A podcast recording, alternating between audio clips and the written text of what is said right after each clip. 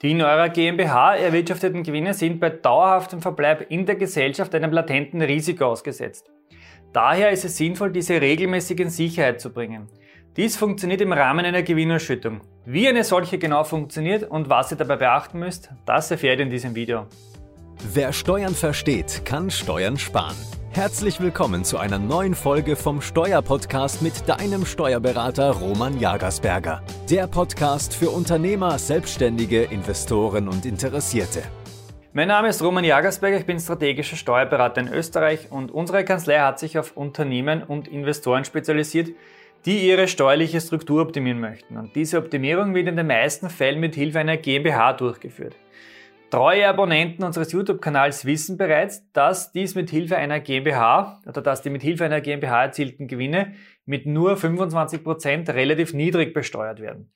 Durch die ökosoziale Steuerreform wird dieser Körperschaftssteuerprozentsatz bis zum Jahr 2024 von 25 schrittweise auf 23% sinken. Das bedeutet, dass ihr auf den mit eurer Gesellschaft erzielten steuerpflichtigen Gewinn jetzt einmal 25% Körperschaftssteuer bezahlen müsst. Bleibt der danach verbleibende Gewinn nach Steuern in der GmbH, dann war's das mit der Besteuerung. Ihr als Gesellschafter habt jedoch das Recht, eine Auszahlung dieses Gewinns zu verlangen. Wenn es mehrere Gesellschafter gibt, müsst ihr im Gesellschaftsvertrag nachsehen, wie die Stimmrechtsmehrheit ausfallen muss, um eine Ausschüttung durchzusetzen. Die Ausschüttung muss im Rahmen eines Gesellschafterbeschlusses beschlossen werden. Ihr beschließt somit die Ausschüttung des Bilanzgewinns. Das kann jetzt der gesamte Bilanzgewinn sein oder auch nur ein Teilbetrag davon. Wenn ihr nichts beschließt, dann bleibt der Gewinn in der Regel in der Gesellschaft und wird in die nächsten Wirtschaftsjahre vorgetragen. Ihr verliert den Gewinn nicht, ihr könnt ihn daher zu einem späteren Zeitpunkt ausschütten. Wichtig ist hierbei jedoch, dass dies im Gesellschaftsvertrag bzw. in der Richtungserklärung auch so vereinbart bzw. vorgesehen wurde. Daher schaut bitte unbedingt in eurem Gesellschaftsvertrag nach, ob ihr wirklich jedes Jahr frei entscheiden könnt bzw. dürft, was genau mit eurem Bilanzgewinn zu geschehen hat. Passt die Regelung nicht zu eurem Vorhaben, dann müsst ihr den Gesellschaftsvertrag ändern. Das bedeutet, ihr müsst euch einen Termin bei eurem Rechtsanwalt oder Notar ausmachen. Wann könnt ihr die erste Gewinnerschüttung beschließen? Diese Frage kommt in der Praxis oder in unserer Praxis sehr häufig vor. Äh, das ist vor allem bei Neugründern die können es nämlich kaum erwarten, Gewinne ihrer gut gehenden Gesellschaft zu entnehmen. Es kommt nämlich sehr häufig vor, dass zu Jahresbeginn eine GmbH gegründet wird und diese über das Jahr schon sehr schöne Umsätze und laut der Auswertung eures Steuerberaters auch äh, die, aus der laufenden Buchhaltung auch schon einen schönen Gewinn erwirtschaftet hat. Sprich, er ist aus den, aus den laufenden ähm, Saltenlisten schon ersichtlich.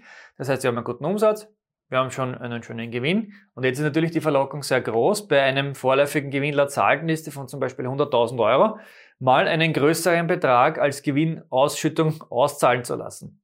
Das ist allerdings leider nicht möglich. Denn ganz einfach, für eine Gewinnausschüttung benötigen wir einen offiziell festgestellten Bilanzgewinn. Und dieser wird, wie der Name schon sagt, mittels Jahresabschluss, also mit der Bilanz bzw. Gewinn- und Verlustrechnung ermittelt und festgestellt. Eine unterjährige Ausschüttung eines noch nicht ermittelten Bilanzgewinnes ist leider nicht möglich. Ihr könnt immer nur anhand des letzten Bilanzgewinnes ausschütten. Kurzum, ihr benötigt unbedingt eine fertige Bilanz, um eine Gewinnerschüttung beschließen und durchführen zu können. Und was benötigt ihr noch?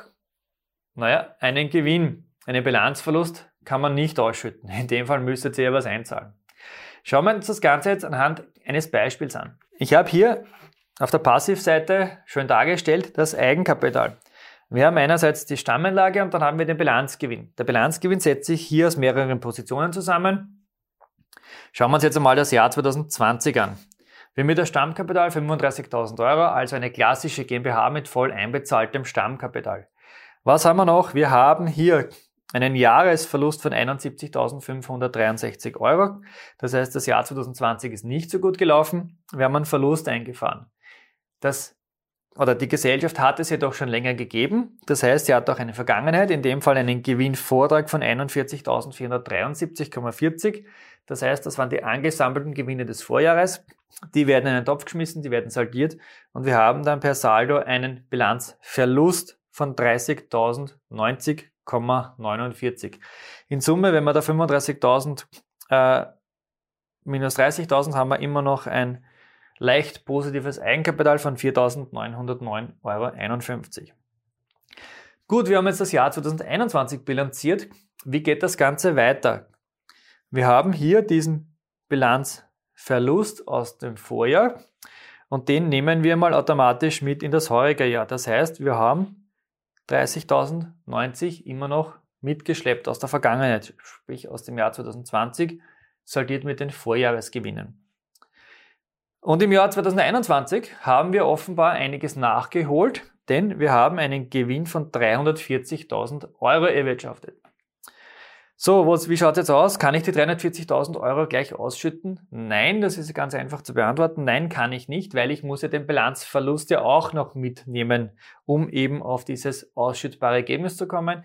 In dem Fall ist das ausschüttbare Ergebnis positiv. Wir haben 310.220,27, die wir theoretisch ausschütten können. Das heißt, der Bilanzgewinn wäre hier ausschüttbar.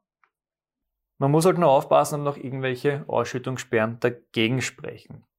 Es gibt aber auch Fälle, da gibt es im letzten abgelaufenen Jahr einen Jahresverlust, jedoch ist noch ausreichend Bilanzgewinn aus den Vorjahren übrig, dass ihr dennoch eine Gewinnerschüttung vornehmen könnt. Das schauen wir uns jetzt in diesem Beispiel noch etwas genauer an. In dem Fall machen wir einen Strich und sagen, wir haben einen Verlust von zum Beispiel minus 100.000 aber aus der Vergangenheit haben wir zum Beispiel hier noch diese 310.000 Euro. Das heißt, wir haben einen Gewinnvortrag von 310.000 Euro. Unterm Strich können wir trotz heurigen Verlust von 100.000 Euro immer noch 210.000 Euro Bilanzgewinn ausschütten. Das heißt, auch wenn wir hier einen Verlust haben, ist das jetzt mal nicht so schlimm für die Gewinnerschüttung, weil wir in dem Fall 310.000 Euro aus der Vergangenheit mit übernehmen. Da Gewinnvortrag wird mit übernommen. Minus 100 plus 310 sind in Summe 210.000 Euro und diese 210.000 Euro können wir ausschütten, obwohl wir in diesem Jahr einen Verlust erwirtschaftet haben. Also auch in so einem Fall wäre eine Gewinnerschüttung möglich. Der Bilanzgewinn in Summe muss positiv sein, um eine Ausschüttung vornehmen zu können. Ganz wichtig, bevor ihr eine Gewinnerschüttung durchführt, solltet ihr unbedingt schauen, ob die Ausschüttung überhaupt möglich bzw. erlaubt ist. Es gibt nämlich Konstellationen, bei denen ihr trotz Vorhandensein eines Bilanzgewinnes nicht bzw. nicht alles ausschütten dürft. Einerseits könnte es von rechtlicher Seite sogenannte Ausschüttungssperren geben, ich habe es ja schon kurz angesprochen. Diese sollte euer, Steu Steuerberater immer im Hinterkopf behalten, wenn es um eine Gewinnerschüttung geht. Und andererseits, was jetzt sehr aktuell ist, müsst ihr bei der Beschlussfassung überlegen, ob ihr für euer Unternehmen eine staatliche Corona-Unterstützung beantragt habt. Wer nämlich den Fixkostenzuschuss oder die neuen Varianten des Ausfallbonus beantragt hat, darf nämlich im Jahr der Beantragung keine Gewinnerschüttung durchführen. Und auch im Folgejahr ist mit einer Begrenzung zu rechnen, beziehungsweise unterliegt die, Gewinnerschüttung einer Begrenzung, denn ihr dürft nämlich nur eine mäßige Gewinnerschüttung durchführen. Das heißt, die Corona-Unterstützung darf nicht dafür verwendet werden, den Gewinn auszuschütten. Schaut daher bitte immer in die jeweiligen Förderrichtlinien, ob es Einschränkungen im Rahmen einer Gewinnerschüttung gibt. Die Regelungen sind nämlich bei jeder Förderung unterschiedlich, weil wenn sie überall gleich wären, wäre es ja offenbar langweilig, da würde man sich ja auskennen. Habt ihr zum Beispiel einen Fixkostenzuschuss erhalten und dennoch ausgeschüttet, dann müsst ihr diesen Fixkostenzuschuss wieder zurückzahlen. Ihr könnt die Gewinnerschüttung nicht rückgängig machen. Daher mein Appell, bitte nicht sofort die Gewinnerschüttung beschließen, sondern vorher kurz überlegen, ob rechtliche Einwände bestehen gegen so eine Ausschüttung. Es ist auch nicht sinnvoll, die Gesellschaft jedes Jahr komplett auszuräumen. Ein jedes Unternehmen benötigt nämlich immer eine bestimmte Liquidität, um den Betrieb aufrechtzuerhalten, um Ware einzukaufen und um Löhne zu bezahlen oder bezahlen zu können. Behalte das bitte immer im Hinterkopf. Wie läuft nun eine Gewinnerschüttung ab? In der Praxis funktioniert es meistens mit Hilfe eines Umlaufbeschlusses. Hier, beschließt, hier beschließen die Gesellschafter auf schriftlichem Wege die Höhe der Gewinnerschüttung und natürlich auch das Datum. Wichtig hierbei ist allerdings, dass die Form der Beschlussfassung nämlich im Rahmen eines solchen Umlaufbeschlusses im Gesellschaftsvertrag vorgesehen ist. Wurde diese Gewinnerschüttung beschlossen, ist grundsätzlich im Beteiligungsverhältnis dieser Betrag auszuzahlen. Wie teuer ist so eine Gewinnerschüttung? Nun, die Ausschüttung des Bilanzgewinnes unterliegt grundsätzlich der Kapitalertragssteuer von 27,5 Prozent.